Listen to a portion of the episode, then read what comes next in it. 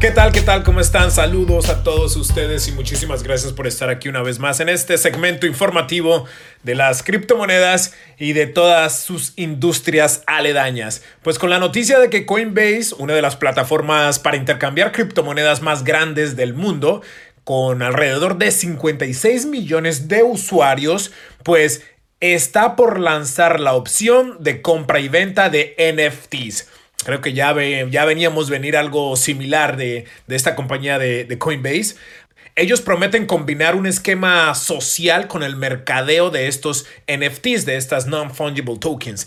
Y es un movimiento bastante estratégico para, para, Coinbase porque no existen muchas plataformas buenas y sólidas para NFTs. Así que podrán ser muy competitivos en esta subindustria. Les va a tocar competir con OpenSea, que es hoy mismo la compañía o la plataforma Ah, para intercambiar NFTs más grandes del momento. Y también hay otras como Mintable y Writable, pero creo que Coinbase con sus 56 millones de usuarios pueden convertirse en la plataforma número uno de NFTs. También la compañía TikTok está subastando videos a... Los videos más vistos, los más virales, los está subastando en formato NFT. Hasta ahora, el NFT que pues que más les ha dado resultado, que mayor oferta ha tenido, es el de un cantante llamado Curtis Roach y le están ofreciendo la cantidad de 6.8 Ether, la moneda de Ethereum, lo cual es alrededor de 24 mil dólares. Así que imagínense, TikTok está en el negocio,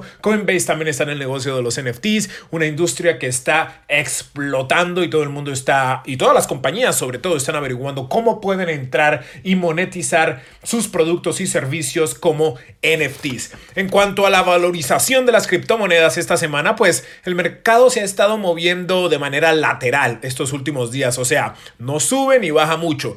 Ah, Bitcoin está pues más o menos valorizado entre los 55 mil y los 57 mil dólares y Ethereum entre los 3.400 y los 3.600 dólares. No ha habido mucho movimiento, pero viendo las gráficas y los indicadores, uh, todo parece indicar que vamos a seguir así un par de días.